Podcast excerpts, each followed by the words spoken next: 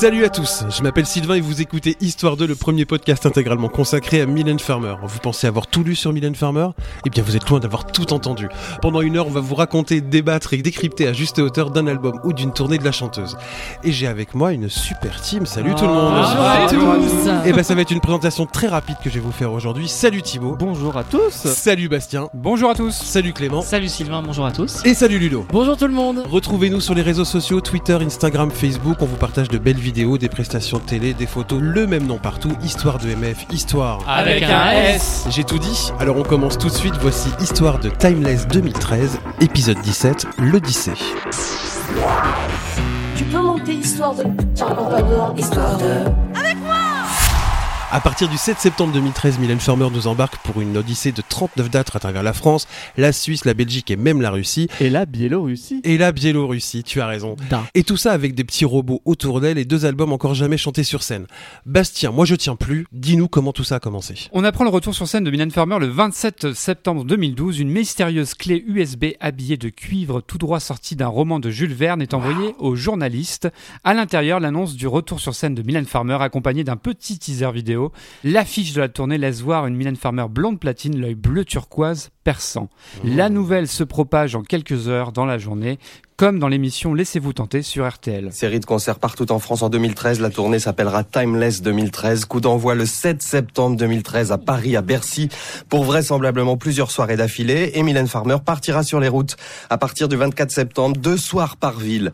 Lyon, Montpellier, Nantes, Strasbourg, Genève, Bruxelles, Douai et Toulouse. Ouverture de la billetterie jeudi prochain, le 4 octobre. Faudra aller vite. Concert à Moscou, à Saint-Pétersbourg également. Il faudra donc attendre un an avant de revoir Mylène Farmer sur scène. Entre-temps, elle sort l'album Mon Kimi, épisode 12 de Mylène Farmer Histoire 2, toujours disponible. Comme son nom l'indique, la tournée Timeless 2013 aura lieu en 2013.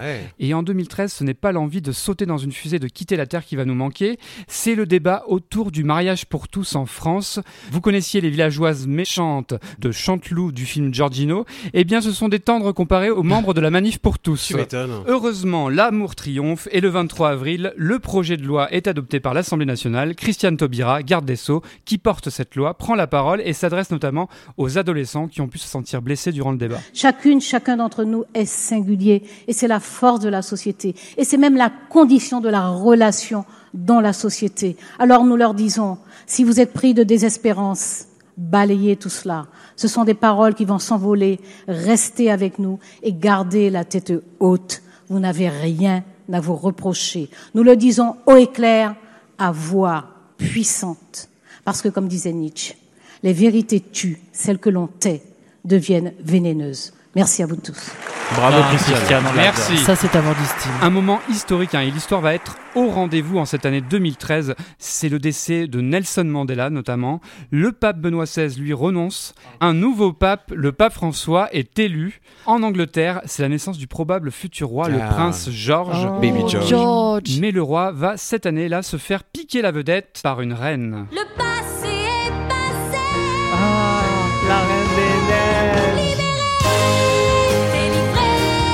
crois que tous nos auditeurs te remercient Bastien. Ah oui, non, mais là, vous l'avez pour la journée. La Reine des Neiges de Disney, donc, qui explose tout au box-office, Ah numéro 1 en France, partout dans le monde. Cette même année sort le grand Django Unchained de Quentin Tarantino et le film Gravity d'Alfonso Cuaron avec Sandra Bullock et George Clooney.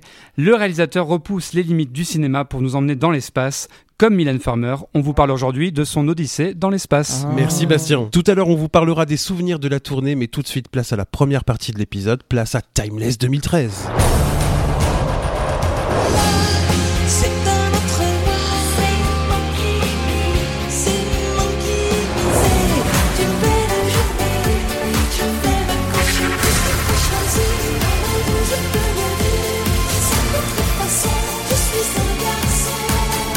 Avant de parler de la setlist, on va faire l'habituel tour de table. Comment vous avez accueilli, vous, le spectacle? Comment vous avez ressenti tout ça? On va commencer par Clément. Bah écoute, je vais faire simple. Mon meilleur souvenir de, de Timeless, c'est avant que le spectacle commence avec Thibaut. Mais oui On est allé errer autour de Bercy la veille de la première Le pour 6 euh, écouter les ouais. répétitions. Et puis bah après ça le concert, moi je l'ai vu deux fois. La première à Bercy et puis une autre représentation un petit peu plus tard. Et bon, pour dire les choses simplement, j'ai pas trouvé mon compte dans le spectacle, ni musicalement, ni visuellement, et puis même dans la prestation de, de Mylène Farmer elle-même. D'accord. Bastien. J'ai vu euh, la deuxième date de, de Bercy, je crois. Alors, ce que je me souviens, c'est que je me dis, bon, alors, la deuxième date, je peux la faire.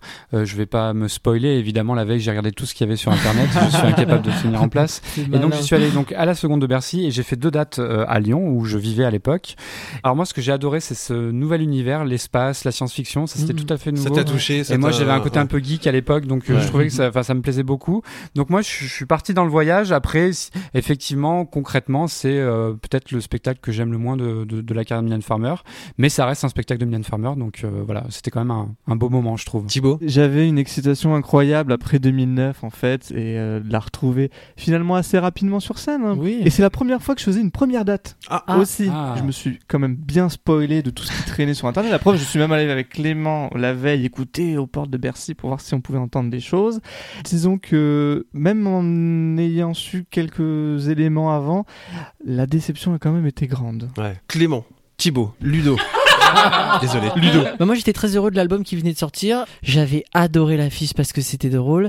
Moi j'imagine rien donc je regarde pas les spoilers tout ça. Je me laisse emporter par la proposition et ce que j'ai adoré c'est que c'était totalement renversé par rapport à ce qu'elle avait fait Mhm. précédemment. Moi, c'est ce qui m'a attiré aussi. Et ce que je peux dire aussi, c'est que je garde un souvenir de l'après de la première date où j'ai senti qu'il y avait une vraie scission entre le public populaire et le public fan. Le public fan n'était pas très très conquis et pourtant moi je l'étais et le public large j'avais adoré je trouvais. Alors moi, mon enthousiasme pour aller voir ce spectacle n'était pas du tout proportionnel à ce que je vais, euh, ce que je vais en dire effectivement, parce que j'ai dû aller 3-4 fois à Bercy, plus deux dates à Toulouse. Ah oui. bah. Ouais, ouais, ouais. Vu, Pour moi, à hein, chaque fois, c'est un rendez-vous en fait. Donc du coup, même si oui, je suis un peu déçu en sortant du spectacle, là, j'y allais avec euh, mes deux amis en, en- en province, avec Jean-Marie et avec Laetitia que j'embrasse. On la connaissait Et, pas, euh, Laetitia. donc voilà, à chaque fois c'est c'est l'ambiance, c'est la revoir elle, mais effectivement, je suis ressorti de là un petit peu, un petit peu déçu. Bah, après, voilà, on parle de déception, mais c'est hein. proportionnel à une attente qui est euh, Exactement. toujours euh, Oui, exceptionnelle. évidemment. On va parler de la setlist du spectacle tout de suite avec Bastien. Alors, quels ont été les choix musicaux pour 2013 Eh ben, depuis euh, sa dernière tournée de 2009, Mylène Farmer a sorti deux albums, hein, Bleu Noir et Mon Kimi.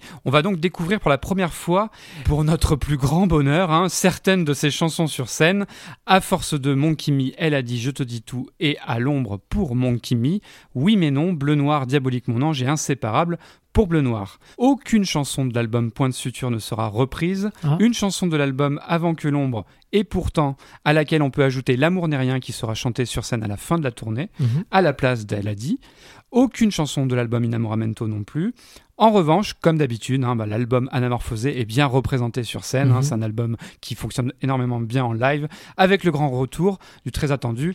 Comme j'ai mal, 17 ans donc après euh, le tour 96. La chanson XXL, un classique, et la chanson Rêver. Il faut savoir aussi qu'une autre chanson d'Anamorphosé a été répétée encore dans les derniers jours, tombée cette fois. hein, À la donc, place d'XXL, en fait, c'est ça je Dans crois. ce tableau-là. Elle ouvre Elle ce tableau-là, tableau, ouais, ouais, le ta- ouais. ce tableau-là, d'accord. Le tube Désenchanté et Je t'aime Mélancolie représenteront l'album L'autre durant toute cette tournée? Sans contrefaçon défendra seul l'album Ainsi soit je. hein. Très petite apparition, mais quelle apparition de l'album Cendre de Lune avec une reprise tout en batterie de Maman à tort.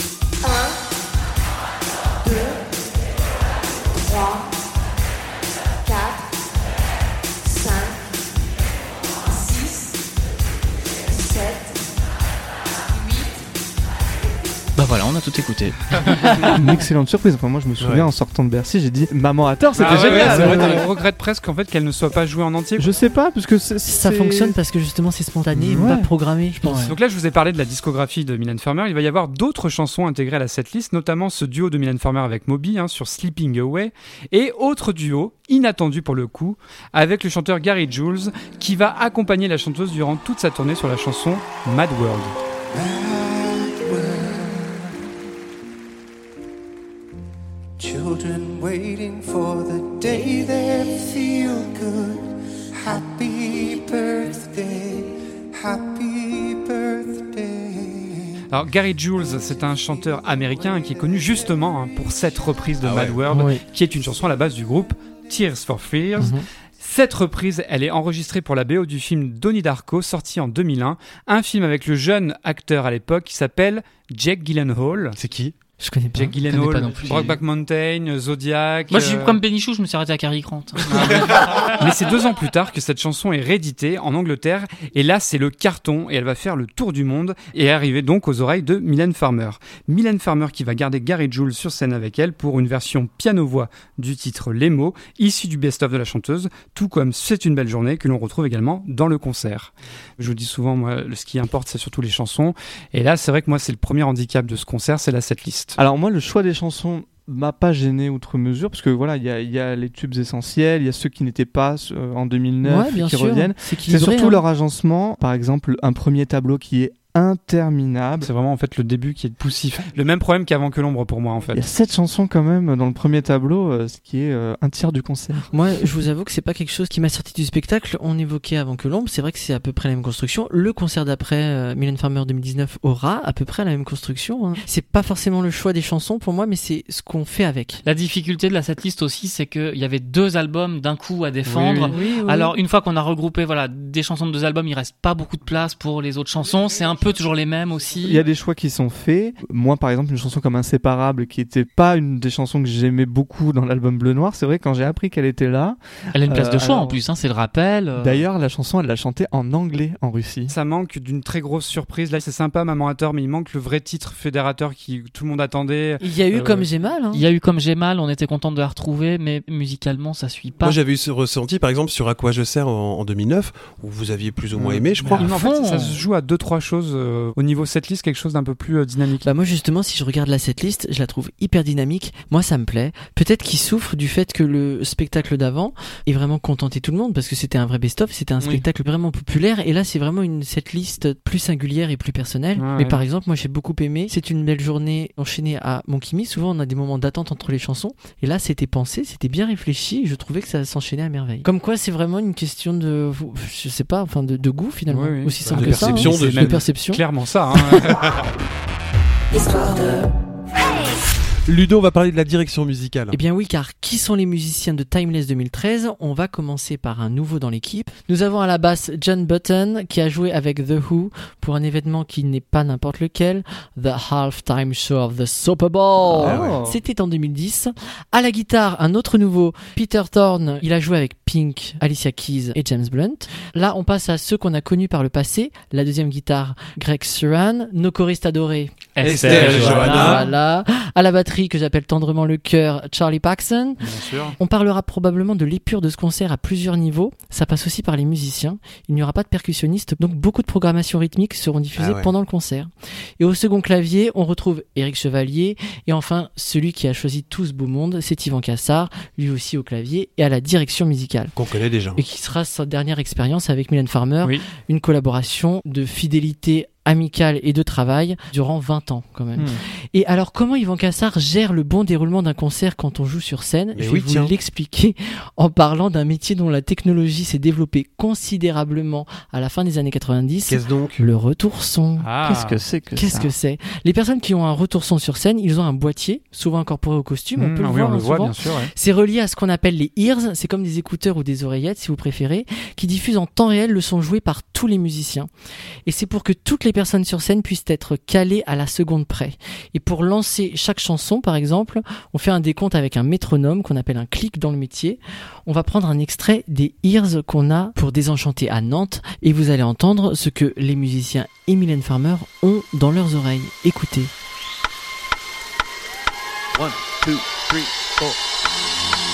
Le clavier, c'est qui doit partir. Vous voyez? C'est qui qui dit 1, 2, 3 C'est quelqu'un sûrement en Ça la régie régie, ou ça. alors Ou c'est même enregistré. on va refaire un décompte pour que Mylène Farmer sache quand partir.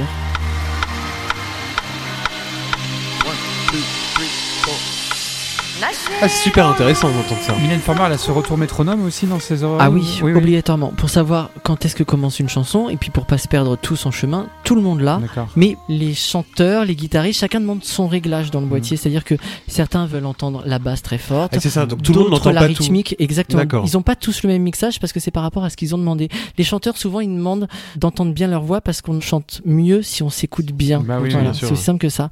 Et aussi dans des chansons qui n'ont aucune introduction et qui commencent par la voix, eh bien les ears, ça permet de jouer la note de début de chaque chanson pour que Mylène Farmer, elle sache sur quelle note commencer. Ah ouais. vous voyez Ouais, pour avoir la Donc, tonalité. Je vais vous faire écouter par exemple pour Elle a dit qui commence à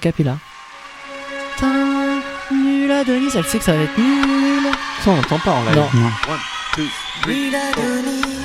Ah ouais. Voilà, et elle sait qu'elle doit partir là-dessus. Mais c'est très intéressant. Et puis enfin, il y a des moments resserrés dans le spectacle en piano-voix ou en formation acoustique, comme c'est le cas pour le final, Rêver, Bien sûr. qui eux n'ont pas de programmation, c'est du 100% live sans métronome.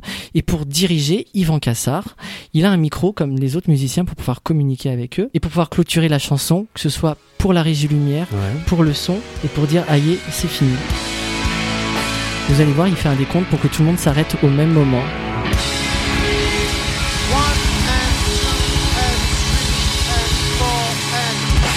Et comme ça, tout le monde termine en même temps. Ok. Merci beaucoup. Et bien sûr, on parle à son équipe. C'est Captain. I see you soon. I see you soon. see you soon. Ah, c'est Ah, super voilà, sympa oui. d'avoir ça. Ça veut dire que là, du coup, ils peuvent tous se parler. Enfin, du moins, ils peuvent avoir une information qui peut arriver sur Ah, scène à n'importe concert, quel ils se moment. parlent tous à un Mylène moment aussi donné. ou pas tu, euh, Ah, bien ouais. sûr, vous vous souvenez des coupures son en 2009 Elle se tourne vers Yvan Cassard et elle lui parle. Très bien. Et lui lui répond dans le Mhm. micro directement. Et pour finir sur les balades, dans des spectacles ultra codés, c'est un moment libre où on prend le temps et c'est un vrai moment d'intimité avec le public. Et le choix du piano-voix, bah, c'est peut-être pas un hasard. C'est pour ça que je vous l'explique. Parce qu'en ayant un seul instrument dans les ears, ça permet à Mylène Farmer d'entendre le public, ce qui est absolument quasi impossible sur les autres moments du spectacle. Et le public qui crie Mylène, on t'aime, etc., elle l'entend parce que le micro le capte. Ouais, ouais. Parce que les ears, c'est aussi fait pour isoler de tout son extérieur. Et vous verrez d'ailleurs, il y a des tas d'artistes qui enlèvent leurs ears pour entendre euh, le public. Oui. Et ce genre de choix, c'est souvent simplement pour faire l'essence même que doit être un concert, pouvoir partager des émotions de la scène au public grâce à la musique. Parfait. Merci Bah, beaucoup, c'est Ludo. super intéressant, Ah, bah, Ludo. super. Merci. Thibaut, tu vas nous parler de la mise en scène du spectacle. Et oui, pour la troisième fois consécutive, Mylène Farmer collabore avec Mark Fisher sur la conception de son décor, avec une volonté pour la chanteuse de s'aventurer dans un nouvel univers plus futuriste et science-fiction, comme en témoigne son producteur Thierry Suc dans les bonus du Blu-ray Timeless 2013. Mylène avait cette idée d'un- d'intemporalité, de quelque chose de futuriste, de quelque chose de, de, de- de différent. En fait, chaque fois qu'on se retrouve pour, euh, pour préparer un projet, on, peut dire que c'est un peu une page blanche. Et Mark Fisher est arrivé. Mark Fisher est arrivé avec une source d'inspiration principale pour ce décor, Mhm. l'accélérateur à particules du. CERN, Oui. qui est donc le Conseil européen pour la recherche nucléaire. On est très loin du transit de René de Chavannes. Ah, Moi, oui. j'aime beaucoup. Alors, après le cours d'histoire, on va faire un cours de physique-chimie, hein, qui sait ce qu'est un accélérateur à particules. C'est un truc qui accélère les particules. Ça veut dire quoi Oui, Ouais. et Et ben- elles se frottent entre elles. eh ben, ils ont tout simplement été inventés pour produire des particules énergétiques permettant de sonder la structure du noyau des atomes, voyons. Ah oui, Toujours ouais. pas compris. Ouais, Voilà, bref, une scène beaucoup plus dépouillée que les spectacles précédents, mais technologiquement une des plus abouties Ah et oui. des plus complexes. Il faut savoir qu'ils ont commencé à travailler sur ce spectacle dès le printemps 2012. hein. Ouais, ouais. On peut aussi évoquer l'excellent travail de lumière fait par Ah ouais. Dimitri Ah, Vassiliou, sûr. qui revient après avoir collaboré sur le Tour 2009. Une scène nouvelle, mais Mhm. qui en a peut-être laissé quelques-uns dans le caniveau. En fait, il y a deux choses euh, dans ce décor. Il y a effectivement cette scène qui est euh, particulièrement dépouillée, on va dire, Mhm. voilà. Elle a été purée, oui. Et il y a ces trapèzes en fait qui vont arriver pour habiller euh, cette scène, Mhm.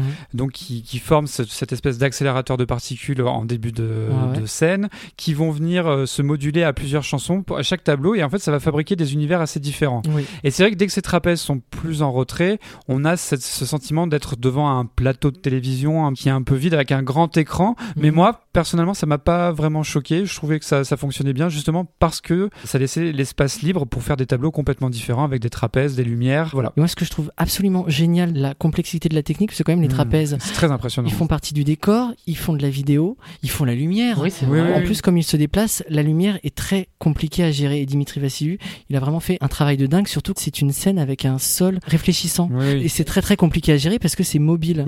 Et franchement, moi, ça m'a mais absolument bluffé. J'ai trouvé ça mais Je génial. suis d'accord. Moi, j'ai vraiment aimé le travail de lumière. C'est pour ça que j'ai, je l'ai plus mis en avant Oui. parce que Mhm. le décor en lui-même euh, ne m'a pas touché parce que euh, j'aime les artistes qui, qui se mettent euh, en danger, qui vont Ah vers ouais. d'autres univers, mais j'ai pas j'ai pas trouvé de Mylène Farmer, disons dans dans C'était ce- très dans différent ce décor. Oui. oui. Là, bon, elle était dans un- quelque chose qui était euh, très futuriste, comme tout ce qui est technologique. Finalement, il y a rien qui se démode plus vite que euh, qu'un décor qui se veut euh, intemporel. Voilà. Moi, ce décor, il me fait assez penser au Tour 96, par exemple. Il manque paradoxalement d'intemporalité, je trouve. Ah ouais, je le ressens pas du tout. Tout comme ça. Mais moi, j'aime beaucoup l'univers futuriste, l'univers de l'espace. Donc déjà, le décor me touche par affinité. Mais en tout cas, je comprends le, comment le fait de pas forcément retrouver Mylène Farmer. Que Mylène Farmer, bizarrement, ses décors sont chaleureux souvent. Et là, son décor est froid. À noter que Mark Fisher est décédé le 25 juin 2013, il n'aura donc pas vu sa réalisation prendre vie. Mylène Farmer a tenu à lui rendre hommage dans le programme de la tournée, je cite Merci à Mark Fisher que j'aimais sincèrement, son talent est immense, sa gentillesse aussi, il m'accompagnera encore une fois et partagera avec moi, nous, ces moments magiques. On va plus rentrer maintenant dans le spectacle avec cette entrée en scène. Alors, on a parlé d'un accélérateur à particules avec ses immenses trapèzes, mais c'est vrai que quand on entrait dans la salle en 2013, on ne voyait rien, puisque ouais. déjà la scène était dissimulée derrière un rideau de LED, avant que, une fois le noir fait, le visage de Mylène Farmer, repris de l'affiche de la tournée, se dessine sur l'écran géant de fond de scène.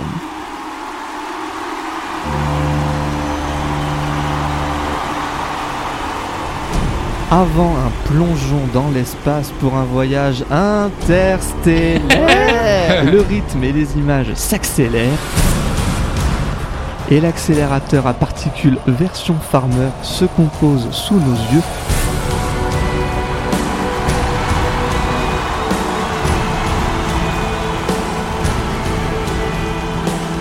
sept trapèzes géants et un escalier qui s'assemblent menant vers une porte aux étoiles façon Stargate qui s'ouvre sur Milan Farmer.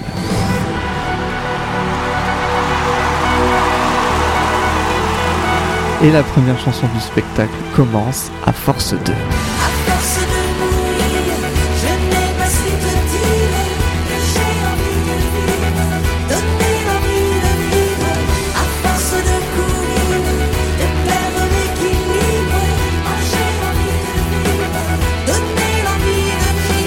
Une très bonne chanson de descente d'escalier. Ah ouais, ouais, parfait. adore. Non mais c'est une entrée vraiment réussie. Voilà, c'est une très très bonne chanson. Oui. Et là pour le coup, il n'y a pas de ce sentiment de vide avec ces trapèzes immenses. C'est hein. impressionnant. Moi, ce que j'adore, c'est une intro quoi de 5-6 minutes. C'est assez Oui, long. ouais, ouais.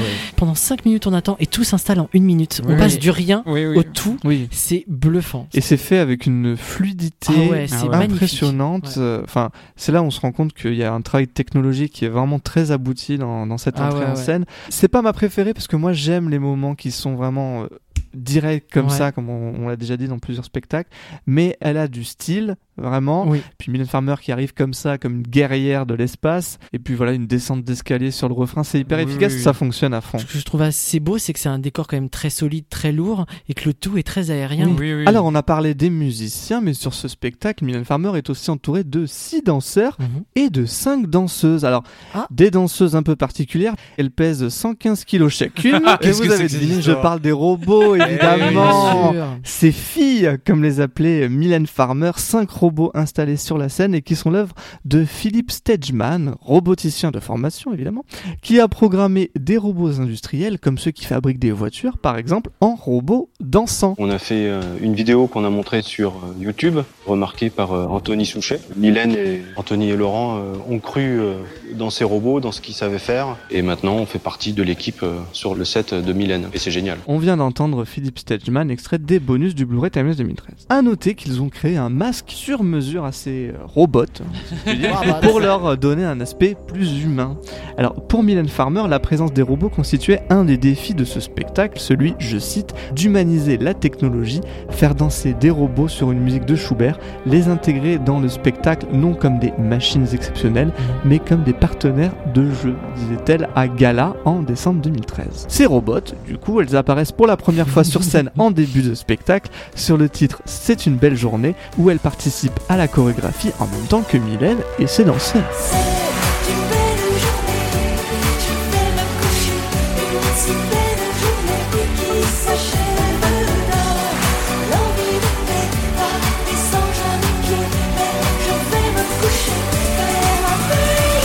On les retrouve encore deux fois dans le spectacle, dans un interlude qui leur est dédié et en fin de spectacle sur le titre Inséparable. Est-ce que ces robots vous ont plu? Oui, ils ont réussi à pas en faire juste un gadget en fait. Oui, Euh, Exactement, oui. parce que la- leur présence dans le spectacle est vraiment diluée, quoi. C'est pas euh, le point central du spectacle. Un petit peu au début, un petit peu au milieu, un petit peu à la fin. C'est pas envahissant Oui. et c'est très très bien dosé. C'est vraiment une super idée, très bien exploitée, ça. ce- C'est une belle journée, c'est un super moment. hein. Oui, Moi j'adore ce c'est moment. c'est formidable. L'orchestration, elle est super, très rythmée, etc. Tout s'accorde, les danseurs danseurs, Mylène Farmer, les- ces deux robots, comme dirait euh, Thibaut. euh, C'est un, un moment vraiment sympa et fun, quoi. Très bien placé dans le spectacle, Oui. très fédérateur aussi, parce que Ah, c'est Ah un bah show. oui, une des chansons préférées du public aujourd'hui. Oui, oui. hein. Juste un petit bémol sur ces robots. Je trouvais qu'ils étaient quand même assez petits, on va dire, pour, euh, pour une scène comme ça, même Pour s'il l'effet faut. que ça rend. Voilà, il faut Oui, aussi oui. qu'ils se- qu'ils fassent la taille de Mylène Farmer pour pas que ce Oui. soit non plus. euh, Voilà. Ça avait pas ce côté grand show, quoi. Je trouve que l'idée des robots est bonne, mais je pense que ça empêche d'autres possibilités d'avoir autant de robots qui sont cachés en dessous Oui. Ah et oui, de vois- pouvoir apporter Ah oui, d'autres ça éléments. peut peut-être handicaper le reste du spectacle. À relier à l'ingéniosité de cette scène, parce que quand ils sont plus sur scène, on les, on les voit Exactement. plus. On voit Ah bah, même toute plus, façon, ils ont une trappe, etc. Enfin, c'était très très bien Ah, pensé ça c'est aussi. tellement professionnel. Et on va se dire au revoir, évidemment, parce que pour sa sortie de scène, Mylène Farmer surprend. Elle surprend avec un titre qui finalement apparaît comme une évidence. Sa balade la plus populaire, la plus fédératrice aussi, Rêver. J'ai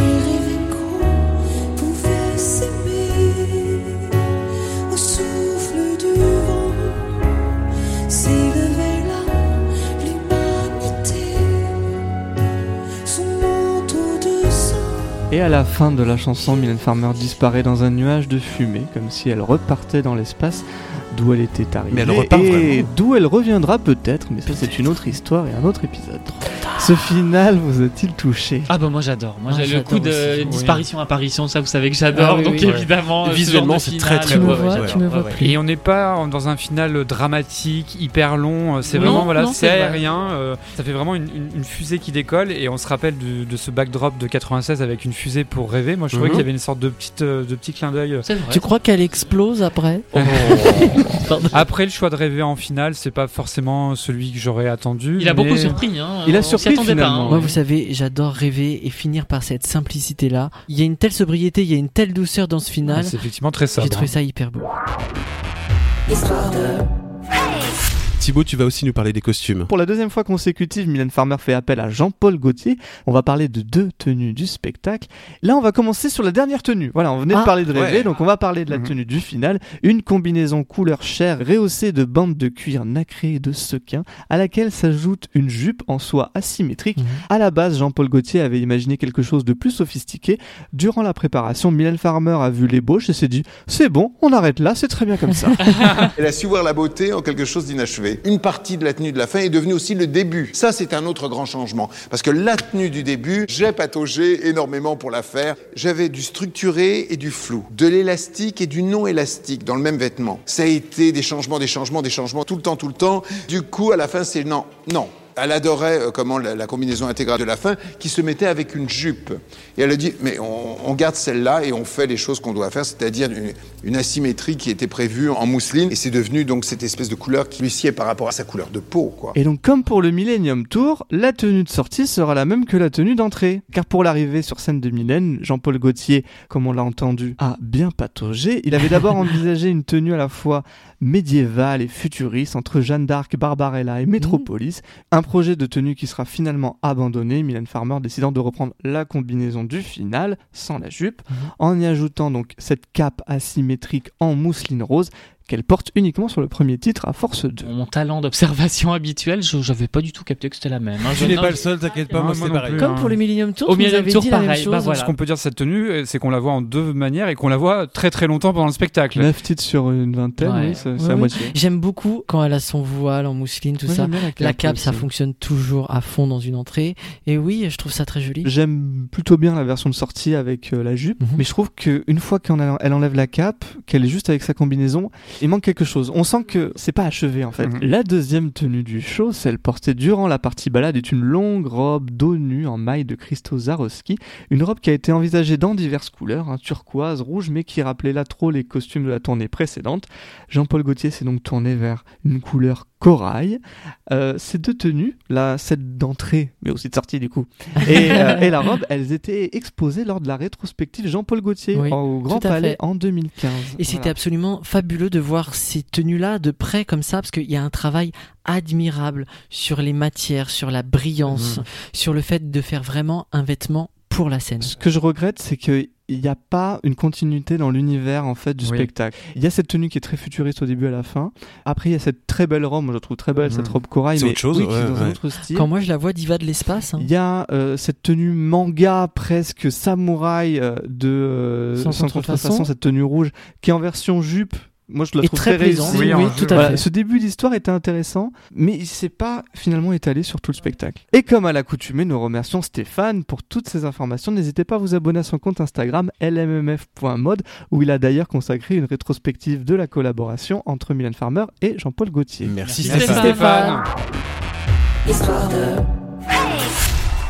5 moments phares du spectacle que nous avons tous retenus, mais j'ai la chance de commencer tout de suite avec Oui, mais non.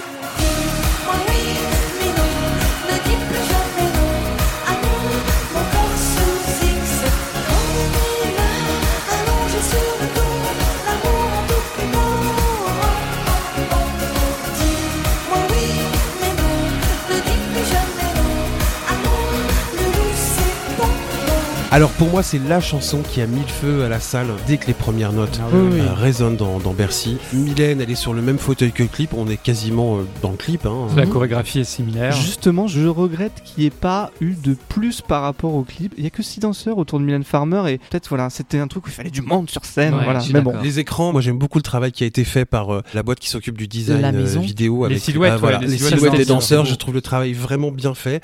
Voilà, moi ça m'a foutu un feu. Il y Ça avait le fonctionne, feu, hein. il y avait le feu dans la salle, t'as raison. Et, Tout le monde était là- debout, tout le monde, euh, voilà, ça dansait, ça chantait, et on sent que c'était un tube du coup Voilà, la chanson. Ah ouais. Le prochain moment fort, c'est Thibaut. attendez, je monte sur ma passerelle. Voilà, vous m'entendez? Oui. Alors Thibaut, c'est quoi ton moment phare? Alors, c'est bleu noir C'est magnifique dans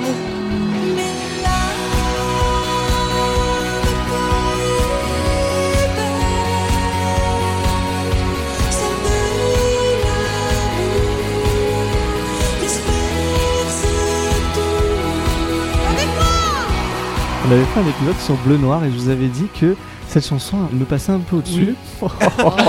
Et je me souviens, en découvrant cette chanson en version live, je sais pas, j'ai trouvé qu'il y avait une énergie qui se, qui se dégageait de ce moment-là, Ouais. qui m'accueillait quoi. Ah. Alors après, la plateforme, c'est pour faire un petit effet wow, même si finalement c'est quelque chose qui a été assez revu. hein. Euh, Michael Jackson en a usé Ah dans tous ses spectacles. Je peux parler de Tina, Tina Turner, bien évidemment. sûr, évidemment. Elle, elle marche sur la, la plateforme au-dessus Oui. du public, en Ah bah, talons c'est-. Enfin, elle qui a fait la chose la plus impressionnante. Ah avec voilà. une- ouais, ouais. Je trouvais que c'était quand même un, un beau moment euh, assez Oui. joyeux en fait. Ouais, moi j'ai adoré ce moment aussi, mais je pense que je l'ai adoré aussi parce que j'étais en fausse or et que je pense que quand même le- un bras mécanique qui est court par rapport à la taille de la scène et la profondeur de la fosse. Après, tu parles de salles comme mettre. Bercy ou comme euh, par exemple À la euh, Garnier. Qui est beaucoup plus il y a d'autres ouais. zéniths où à mon avis ça devait Ah être bah par oui, contre oui, très impressionnant. Autre ambiance, Bastien, quel est ton moment phare? Ah bah moi j'ai choisi une de mes chansons préférées, Diabolique mon ange.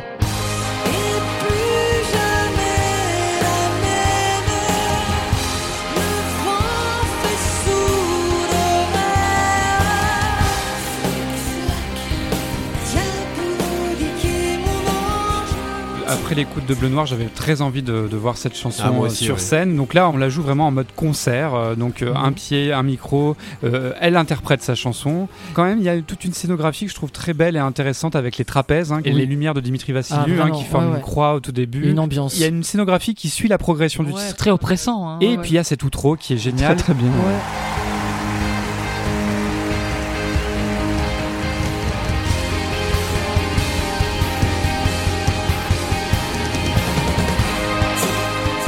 J'adore la chanson. Elle, elle est un peu trop concentrée sur, sur sa prestation vocale. Elle est appliquée parce que la, la chanson, je pense vraiment qu'elle est, qu'elle est pas Euh, facile. Diabolique mon ange sur Timeless, c'est vraiment un exercice de, de, de vocaliste parce que tu la vois chanter avec son ventre. Ouais, ouais, c'est corps Tu la vois important. vraiment mettre en, en pratique ses cours de chant. Moment d'autant plus phare que ça a été le single en fait de Single promotion live, de l'album avec euh, un clip euh, best-of et une version intégrale avec cette encore une Ah fois ouais, avec la outro, outro carrément, très réussie. Oui, je peux juste dire que j'adore la chorégraphie de Esther et Johanna. dans Oui. Ah oui, J'adore, j'adore ça. Clément, c'est à toi. Quel est ton moment phare? Ah ben moi j'ai choisi Je t'aime mélancolie.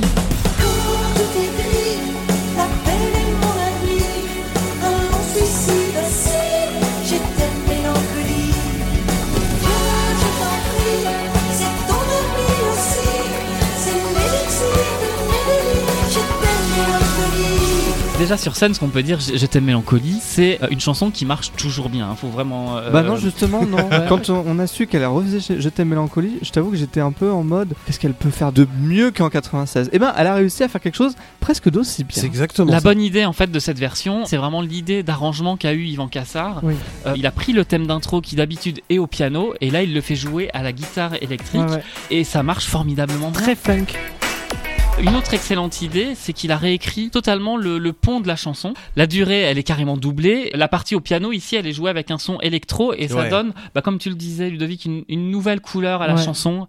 Puis visuellement, c'était très bon aussi. Quoi. Il y avait un, un petit film en, en- en habillage de scène qui était très inventif. Qui était pas mal, il y avait des gants de boxe en Oui, référence au c'était pas clip mal. dedans. C'est une belle redécouverte du titre. Je souligne aussi l'outro que je trouve vraiment sympa Ouais, avec les danseurs. était, en plus, euh, la outro, elle a un point fort, c'est qu'elle était euh, modulable suivant les dates.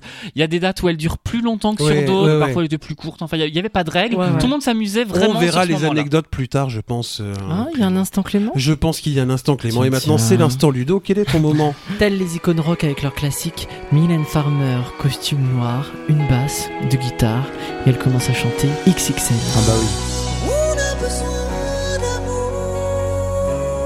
Il y a un cerceau de lumière qui s'installe doucement derrière elle, et ensuite on a la vraie intro de la chanson Oui. qui Ouais, arrive Qui force hein, et qui relance la chanson. Et à partir de là, je pense que c'est une chanson qui en live met absolument tout le monde d'accord. Qui est énorme. ce-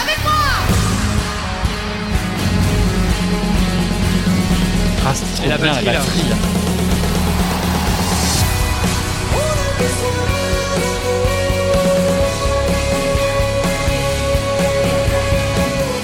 C'est une chanson simple, efficace, directe. La lumière, mais vraiment, elle est absolument euh, impeccable. Il y en a de partout alors que c'est super sobre. C'est un tableau noir et blanc. Je sais pas, il y a quelque chose qui fonctionne. très, très beau ce, très classe. ce, ce cerceau qui se met derrière elle et Ah qui ouais. tourbillonne encore une fois Euh, une technologie qui doit être hyper euh, C'est le hyper complexe. voilà, un Ouais, cerceau bien sûr, comme ça qui, fluide et qui léger. se met à la verticale en Oui, fait oui, voilà ouais, qui ouais. change de position qui descend etc Et qui repart direct c'est d'une hein. fluidité folle et ça fonctionne C'est voilà. absolument logique. Les quoi. trapèzes arrivent. Et euh, les trapèzes arrivent, c'est vraiment bien réécrit. Et euh, je pense que ça a pris sur tout le monde. Ah oui. C'est une très très belle version. Deuxième partie de l'épisode consacré à Timeless 2013, les souvenirs de la tournée. L'univers a ses mystères, les mots sont nos vies. We could kill life with words.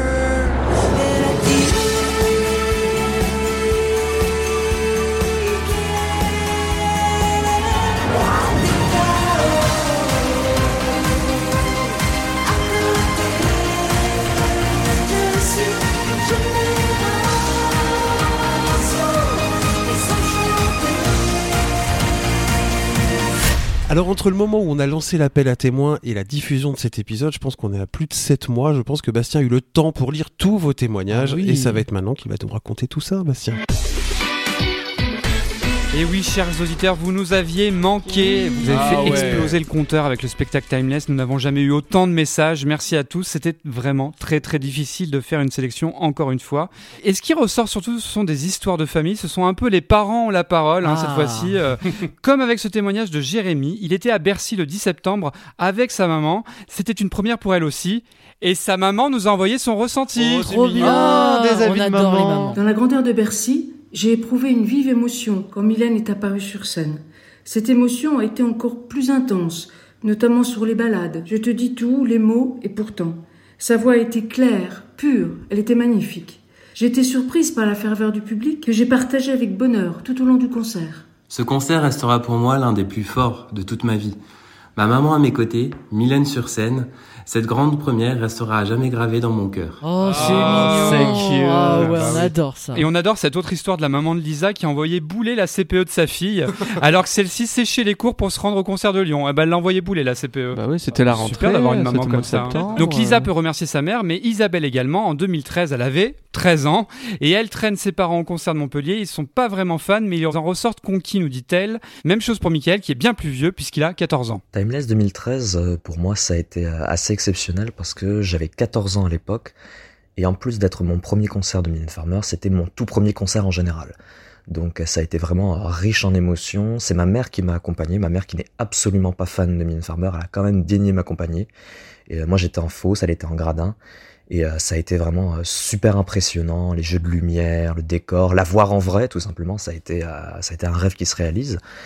Et euh, c'est vrai, je me rappelle surtout de, du bras mécanique qui passait euh, dans la fosse et Mylène Farmer qui me fait coucou.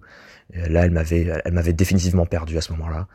Et euh, voilà. Et le comble pour cette soirée, bah, c'est que ma mère, finalement, en sortant du concert, elle m'a dit qu'elle avait adoré et qu'elle en garde un super bon souvenir. Tout bénef. quoi. Tout bénef. Donc on a eu 13 ans, 14 ans. Bon, cette fois-ci, je pense qu'on peut passer à la génération au-dessus. On écoute le témoignage de Sarah, qui avait 15 ans. Je suis allée voir Timeless, c'était à Douai. Et je me rappelle très bien que je m'étais cachée dans les toilettes du collège le 4 octobre pour recevoir le SMS de mon père qui me dit ça y est j'ai les tickets. C'était mon tout premier concert et ce qui m'a vraiment marqué, c'est que c'était plutôt la fin de la tournée et Mylène était tellement cool sur scène, elle sautillait partout, elle était heureuse, elle gambadait, elle était super cool. J'ai vraiment apprécié ce moment. Bon, bah alors, le renouvellement des fans hein, est une Ah, réalité. marche, hein, hein, quand clair, on ouais. parle de Mylène Farmer, Oui. là, on a que ça euh, est. comme témoignage. Comme Maxime, qui avait lui aussi 15 ans, et qui parle de l'aboutissement d'une passion enfantine, une passion partagée également par Valentin. Il avait 16 ans à l'époque. Pour moi, Timeless, ça a été la première fois que j'ai vu Mylène sur scène. C'était le 2 octobre à Montpellier. Et c'était très stressant parce que jusqu'à l'après-midi même, je n'avais pas mon billet. Depuis des semaines, je négociais avec mon père pour qu'il me paye ce billet. Et j'ai enfin réussi l'après-midi même du concert à avoir ce billet. Donc je me suis rendu à l'arena. Je n'avais pas autant les réseaux sociaux que maintenant, donc je savais rien du décor, rien de la setlist, rien des costumes. Et ça a été vraiment euh, exceptionnel de découvrir ça. Je me suis retrouvé à quelques mètres de la barrière. Et ce qui m'a marqué le plus, ça a été la fin sur Rêver quand elle est partie dans un nuage de fumée comme ça. Ça m'a vraiment euh, choqué et j'ai fondu en larmes. Oh, Rêver une sortie de scène plus féerique et plus légère que d'habitude pour Damien hein, qui trouve que la voix de Mylène était juste parfaite. C'est je trouve le concert où elle maîtrise le mieux sa voix, voguant entre grave et aigu. Franchement son meilleur spectacle pour moi. Donc ça c'était Damien. Pour moi Timeless 2013 c'est d'abord les cris d'hystérie de ma grande sœur Maude quand je lui ai offert une place pour le concert du 8 septembre à Bercy pour son anniversaire. Une première fois pour elle qui a toujours été fan. Mylène a toujours fait partie de la famille, nous raconte Benoît. Ah, et ça, il y a ce bien, témoignage ça. de Johan qui lui a passé les 10 concerts de Bercy avec une partie de l'équipe du concert et pas n'importe qui. En septembre 2013, je travaillais à la réception d'un hôtel parisien qui s'est avéré être l'hôtel où dormaient pendant la semaine de Percy, Esther et Johanna, ainsi que Gary Jules. Quand j'ai découvert ça, j'ai pas pu résister et attendre le concert de Lyon pour lequel j'avais ma place, et je suis allé à la deuxième date de Bercy. Le lendemain, en voyant Gary Jules à la réception de l'hôtel, je lui ai dit que j'étais allé au concert de la veille, on en a discuté pendant un moment, et en partant, il m'a demandé super gentiment si je voulais revoir le spectacle. Il m'a offert deux places pour y retourner la semaine suivante. J'ai donc vu Mylène et Gary sur scène trois fois en un mois, contre une fois de prévu. Au final, un très bon mois de septembre 2013 pour moi donc. Et il est sympa Gary Jules. sympa. hein. Ah ouais, Ouais, franchement, cool, c'est anecdote. Ah ouais, Très bon sympa, mois de septembre. J'en profite pour saluer Johan, un grenoblois comme moi. Et j'en profite également pour vous saluer vous tous qui nous avez écrit, même si vous nous avez fait nous sentir incroyablement vieux. Bah, donc, Non, oui. pas du tout. Merci à tous. Histoire de.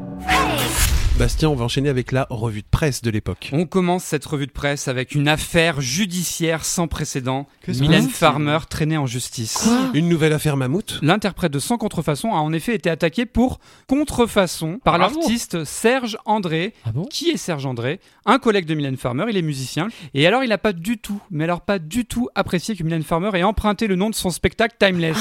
Ah un nom que le musicien a donné à son propre spectacle en 2009 et qu'il avait protégé en 2012, apprend-on dans le journal 20 minutes. Ah. Mais pas de chance pour Serge, puisque le 26 septembre 2013, on apprend dans la dépêche du midi que le Carcassonnet a perdu son procès, une décision incompréhensible pour lui. En plus de cela, on lui demande de verser 14 000 euros d'amende à mon TS. Prod, le producteur du spectacle, et Universal, la maison de disque de la chanteuse. Ah, c'est chaud. Et c'est pas tout, hein, parce que le tribunal euh, de grande instance de Marseille qui est en charge de cette affaire affirme même que le dépôt du nom procédé par le musicien serait frauduleux. Eh ben. Ah, Bref, non, on pense que hein. Serge André n'a pas dû aller voir le spectacle Timeless 2013, ce qui n'est pas le cas de nos amis journalistes qui vont embarquer pour le voyage Timeless. Mylène Farmer, star intergalactique pour le journal belge Le Soir, c'est du lourd et ça retourne, conclut le journaliste Maxime Bierme. Elle a installé son cosmos imaginaire, écrit Joël Isley, dans les dernières nouvelles d'Alsace qui titre Une machine à rêver. Oh. Une Mylène épatante pour le journaliste Jean-François Bourgeois de Midi Libre qui s'attarde sur l'entrée en scène. Commence alors une intro high-tech qui nous fait comprendre d'emblée que Mylène n'est pas d'ici, qu'elle vient d'ailleurs, qu'elle est une étoile, une production indestructible issue d'un foudroyant chaos, le contraire de la voisine de palier, quoi. Mais il y en a quelques-uns qui auraient préféré aller voir leur voisine de palier, justement. Ainsi, dans la nouvelle gazette de Charleroi, Frédéric Vandecasserie évoque une prestation prévisible qui aura tenu, comme souvent, du show multimédia plutôt que du concert. West France titre Mylène Farmer tellement moins spectaculaire. Le journaliste Michel Troadec ne comprend pas ce qui se passe et garde en souvenir l'excellent numéro 5 On Tour 2009. Et il regrette un décor futuriste peu ou pas exploité, des chorégraphies qui apparaissent pauvres, avec une forte impression de déjà-vu. Mais qu'arrive-t-il à notre Mylène nationale, conclut-il Peut-être ne lui a-t-elle pas accordé une interview comme, Comme en précédemment 2009, hein. Je pense que c'est assez sincère. Alors moi, pour conclure, je voulais m'arrêter sur une jolie déclaration hein, du journaliste Xavier Le Harper, fan de la première heure, qui se demande d'abord dans le Nouvel Observateur a-t-on vraiment encore l'âge pour tout cela en voyant l'hystérie de la foule attendre le début du spectacle Mais dès que les lumières s'éteignent et que sur un immense écran futuriste démarre une vertigineuse plongée spatiale et temporelle, au terme de laquelle apparaît Mylène Farmer, Barbarella scintillante, rescapée de tout, du temps, des critiques assassines, des modes et des effets de style, plus aucun doute, oui, je suis bien là où j'ai envie d'être, écrit-il, et si j'ai vieilli avec elle, plus seul qu'autrefois, sans certains amis, fans comme moi de la première heure, mais qui furent emportés par la maladie des années 90 et qui, à chaque concert, me manquent encore un peu plus, elle, en revanche, ne change pas. C'est l'élégance des icônes, le charme inexpliqué des enchantresses, avec quelque chose de la fée des lilas du Podane de Jacques Demy. Merci, cher Xavier, de mettre les mots sur ce que nous ressentons tous depuis quelques décennies. C'est très joli. Merci Bastien. Rien que pour le générique, je voudrais cette rubrique à tous les épisodes. Voici les coulisses et anecdotes de la tournée. C'est l'instant Clément. C'est l'instant Clément. Eh ben, on va commencer par euh, le début avec les 10 dates à Paris. Déjà, pour se remettre dans l'ambiance, est-ce que vous vous souvenez des hôtesses d'accueil à Bercy? Ah bah non, Non. c'est vrai? Non. Les jeunes filles qui nous conduisaient euh, à Elles notre avaient des siège, perruques blanches? Elles avaient des perruques blanches Ah bon? pour, ressembler... ça. Oui, pour ressembler à... À l'affiche. Mais non, fallait dire Aline Renault, enfin. non, pour ressembler évidemment à l'affiche. Et à ma connaissance, c'était pas le cas en province. hein. Il y avait vraiment que, que à Bercy, Ah, je c'est crois. drôle. Ouais, ouais. Quelque chose d'assez rare dans la, la carrière scénique de Mylène, c'est qu'elle va modifier les paroles d'une chanson pour la scène sur euh, À Force 2. Oui. Systématiquement, elle chantera La vie est belle quand on s'aime à la place de Il pleut sur Vienne, La vie est belle. Mhm. Alors, Ludovic vous en a parlé tout à l'heure. Sur scène, hein, tout le monde a des oreillettes avec un métronome, un timecode. Le timecode, c'est comme un train. Quand il est lancé, il est lancé et euh, il faut le suivre. Sinon, on court après sans jamais le rattraper. Je sais pas si l'image est bonne. hein. Oui, c'est très très beau. C'est poétique. Bon, et là, c'est ce qui s'est passé le soir du 13 septembre à Bercy sur Elle a dit. Elle a raté le début de la chanson et à partir de là, elle se décale tout du long du premier couplet et elle abandonne très vite la chanson en proposant de reprendre le titre au début. Et quand on lui dit que ce n'est pas là la chose 3, 4. Voilà, elle est vraiment décalée. C'est pour ça que le batteur il a marqué avec ses baguettes le temps. Parce que là normalement elle devrait être calée comme ça. Un jeu pouvoir aimer. Ah oui. Comment on peut se tromper sur une chanson. C'est charmant. Moi, je trouve ça génial. hein. Elle assume totalement. Moi j'y étais. Ah, Ouais. c'est le soir où tu y étais J'y étais, j'ai eu la chance de voir deux Ah bah. fois elle a dit. hein. Ah. Vous savez, c'est vraiment. Quel beau cachor. Alors le même soir, il faut dire que sur Comme j'ai mal, déjà, elle avait, je sais pas, été peut-être déconcentrée parce qu'il y avait eu cette Ah oui, espèce de, elle avait bugué sur les paroles, c'était très drôle.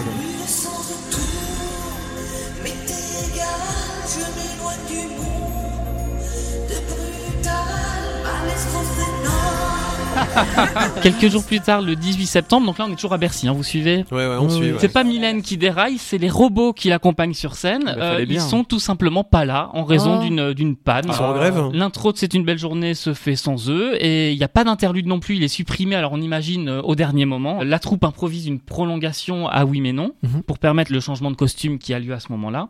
Et puis bah plus tard dans le spectacle, Mylène elle s'excuse auprès du public de l'absence des robots. Écoutez, on a l'extrait. Nous sommes ne sont pas là. C'est très dommage. J'en suis vraiment désolée. Mais nous allons passer une soirée merveilleuse quand même. En 2006, elle avait fait la même avec les écrans quand elle avait dit qu'il y avait eu plein de C'est ça, problèmes. en fait, c'est son petit côté speakerine. Mesdames et messieurs, nous sommes désolés de rencontrer un problème Je trouve ça technique. sympa qu'elle le dise. Ouais. Allez, maintenant, on prend le TGV, on va à Lyon le 24 septembre. Ah bah j'y étais aussi. Ouais. Ah. alors- mais est-ce que c'est toi qui déconcentre Mylène? Parce que là, c'est la même chose qui se passe. Elle je est sais pas, déconcentrée. mais je crois savoir de quoi tu parles. C'était assez marrant. En fait, il faut se remettre dans le, le déroulé du spectacle. Vous vous souvenez, euh, avant Je t'aime mélancolie, donc il y a le petit extrait de Maman à tort, donc où elle chante 1, 2, 3. Mhm. Et bah, Elle au moment bien. de commencer Je t'aime mélancolie, je pense qu'elle est encore dans Maman à tort parce qu'elle va commencer Maman à tort à ce moment-là. Bon rattrapage. On continue le voyage. Maintenant, on va dans le Grand. Ouest. Ah bah, va j'y- non, à j'y étais Nantes. pas. Ouais, j'y On va à étais Nantes. Le 11 octobre, pour ceux qui y Oh, étaient. mon anniversaire. C'est vrai Oui. Eh ben, souviens-toi, ce jour-là, Mian, elle a fait une belle chute. Je crois qu'on a tous vu la vidéo à l'époque. Qui avait bien tourné sur les réseaux sociaux. Ouais, à la fin de À l'ombre, euh, voilà, Mylène s'approche en bord de scène pour inviter une petite fille à la rejoindre sur scène. Et comme à ce moment-là, dans le spectacle, il y a des bulles qui sont euh, lancées sur scène, les bulles, bah, elles tombent par terre. Du savon, ouais. Voilà, c'est du savon. Elle a glissé. Écoutez l'extrait. Je tiens à dire qu'on l'a pas truqué le son. hein, c'est le son authentique qu'on va entendre.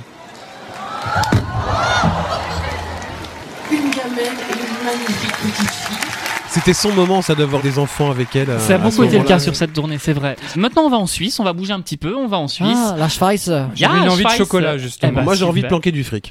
Eh ben écoute, pendant ce temps-là, Milan, elle fait des concerts et, et, euh, figure-toi que à Genève, il n'y a pas de salle qui peut accueillir l'infrastructure du spectacle. Bah qu'est-ce qu'on fait? Qu'est-ce qu'ils font? Au parc des expositions, on aménage spécialement une salle pour accueillir le concert dans un des halls. C'est donc une salle de concert éphémère qui est construite juste pour le spectacle et qui est démontée aussitôt. C'est quand même assez euh, extraordinaire. Ah oui, oui, Ouais. C'est presque un chapiteau, en oui. fait. C'est le même principe que 89, mais alors Ouais. version euh, Mmh. high-tech, C'est marrant. hein. Oui. Et donc à Genève, le 18 octobre, Mylène invite une petite fille à la rejoindre sur Maman à tordre. Et Yvan Cassard, eh ben, il saute sur l'occasion pour transformer la chanson en berceuse. Écoutez.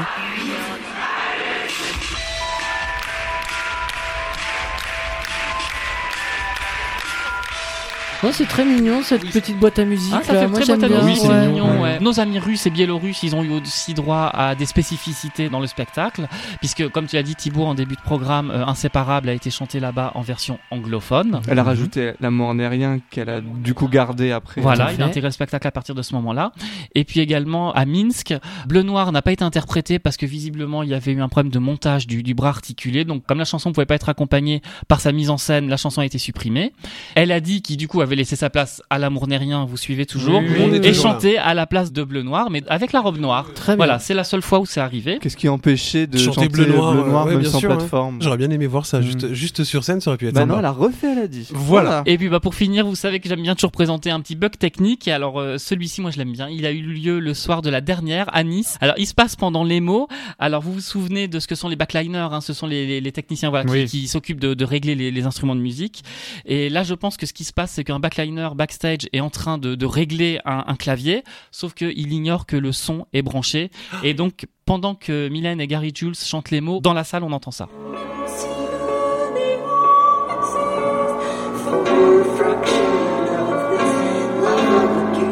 Et là, vous entendez que les deux ne sont pas du tout euh, perturbés parce que probablement eux, que dans leurs Eux oreillettes, ils n'entendent pas ça Ouais, du tout. C'est vous dire à quel point ça isole les. Il y a vraiment que la salle, c'est-à-dire qu'il y a deux personnes qui l'entendent pas, mais il y en a 10 000 qui entendent ça. quoi. bon, et puis bah, vous me connaissez, moi comme toujours, je n'ai pas de chute. Donc Sylvain, à toi.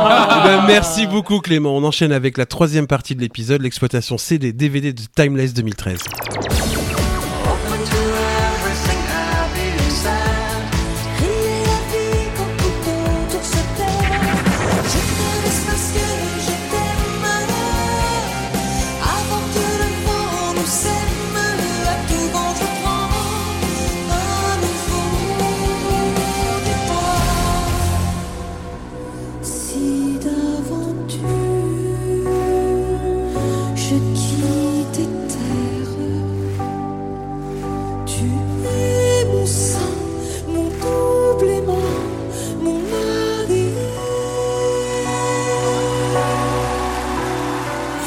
Et c'est Thibaut qui va nous parler de l'exploitation CD DVD. Ça s'est passé comment Thibaut? Et ben comme en 1989, Mylène Farmer sort son album live parallèlement à la fin de sa tournée. La dernière date a lieu à Nice le 6 décembre, l'album sort le 9. Et comme le live audio précédent numéro 50 tour, le spectacle est capté à la Halle Garnier durant les dates lyonnaises fin septembre. Mais pour la première fois, il en faut bien, il ne s'agit pas d'une captation audio intégrale du spectacle puisque quatre titres sont absents, Elle a dit Je te dis tout et pourtant et Maman a tort ainsi que l'interlude Timeless Ballet. C'est un peu dommage. Ouais, c'est un peu dommage, on regrette vraiment. Oui. Niveau charts, Timeless 2013 signe aussi la fin d'une longue série de numéro 1 pour Mylène Farmer, puisque pour la première fois depuis Millennium Tour, 13 ans auparavant, elle n'atteint pas la première place du top album, Ah oui. mais la deuxième marche derrière Derrière qui Stromae et Ah, l'immense succès Racine de Racine Carrée. Difficile de lutter. Juste comme ça, c'est 26 semaines numéro 1, album le plus vendu en 2013 et en 2014, 2,5 millions d'exemplaires vendus. Non, non, c'est Bref. Mylène Farmer n'a pas à rougir de sa deuxième place, d'autant que Timeless 2013 s'écoulera à près de 200 000 exemplaires et Oh, sera certifié disque de platine, Ah ce qui oui, est très ah bien pour un album live. Très, Ah très bah, bien. très Oui, bon. oui. Le film Timeless 2013, une nouvelle fois réalisé par François Hans, est prévu pour le printemps 2014. Et comme pour le live précédent, une diffusion exceptionnelle au cinéma est organisée. Eh ouais. Cette fois-ci dans un dispositif bien plus important que 4 ans auparavant, une diffusion simultanée dans 220 cinémas de France, de Belgique et de Suisse le 27 mars 2014 et à l'arrivée plus de 100 000 spectateurs. Jamais un événement au cinéma n'avait réuni autant de spectateurs dans l'Hexagone. C'est incroyable. C'est beaucoup, hein. Ouais. À la suite de ça, le film a également été projeté au Canada, en Lettonie et évidemment en Russie. Et vous savez quoi? Quoi? Eh ben, C'est ce jour-là qu'on s'est rencontré avec Bastien au Oh, Pâté Belfield. mignon. À noter également le succès du DVD et du Blu-ray qui sortent le 16 mai 2014 et qui s'écoulent à plus de 200 000 exemplaires. C'est énorme. C'est aussi Ouais. fort. Je quoi. voudrais juste dire que c'est le plus beau film de François Hans en ce qui concerne les concerts. Pour moi, avec peut-être avant que l'ombre, Ah oui, c'est vraiment. Les euh, deux se valent il, autant. il est vraiment au firmament, quoi. Eh ben, il y a un espèce de paradoxe où moi je trouve que les concerts que j'ai le moins aimés sont les films qui sont les plus réussis. c'est vrai. Moi qui ai aimé le spectacle, j'ai retrouvé le spectacle. Je trouve que la captation, elle restitue les lumières, la mise en scène. Ah, je trouve ça super. Et puis, le choix de l'avoir fait à la halle Tony Garnier, c'est une halle, en fait, une structure très euh, 19e siècle On la voit en forcément, fer en fait, et qui ouais, se ouais. font très bien à la thématique du Ouais. spectacle. D'ailleurs, Exactement. la salle est vraiment mise en avant en introduction Mhm. du Ah film, oui, etc. Comme, euh, Mais parce que c'est un vrai objet architectural comme le Stade de France, donc c'est sympa à filmer, quoi. On va passer à la fin de l'épisode.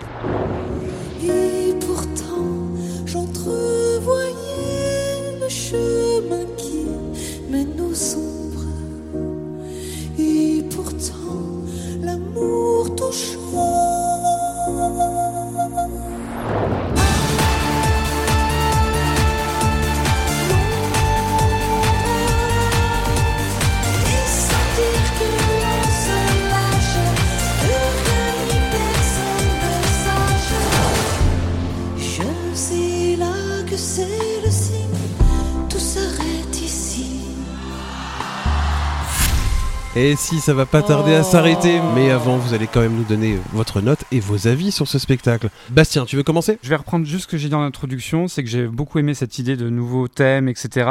Mais euh, en fait, je vais faire une critique assez similaire avant que l'ombre, c'est que je trouve que à part les moments phares, l'énergie du concert tombe souvent. Les costumes, je trouve que c'est pas les meilleurs de Jean-Paul Gaultier. Il y a, voilà, c'est le concert que j'ai le moins aimé des, des sept, mais je trouve que les critiques sont parfois un peu trop dures avec ce spectacle. Ça reste un spectacle de Mylène Farmer, Oui. c'est un bon moment. C'est au-dessus du lot de tout ce qui se fait en France. Euh, Exactement. Je garde quand même euh, un très bon souvenir de ce spectacle, même si c'est le moins bon selon moi. Et du coup, je mets la note de 6 sur 10. Thibaut. J'avais énormément d'attentes après euh, C'est le souvent ton péché. Mais oui, j'avais adoré ce spectacle de 2009 et quand je suis ressorti de Bercy hein, en 2013, il y avait une déception, probablement de trop d'attentes aussi et puis a posteriori, c'est un spectacle qui je n'arrive pas à m'y rattacher, voilà, peut-être parce que l'univers ne m'a pas parlé, ne m'a pas évoqué grand-chose, mais voilà, je reviens sur le fait que ça reste quand même technologiquement un spectacle qui est impressionnant Mmh. Ouais. et un vrai, Vraiment. vrai, vrai Mmh. show de qualité.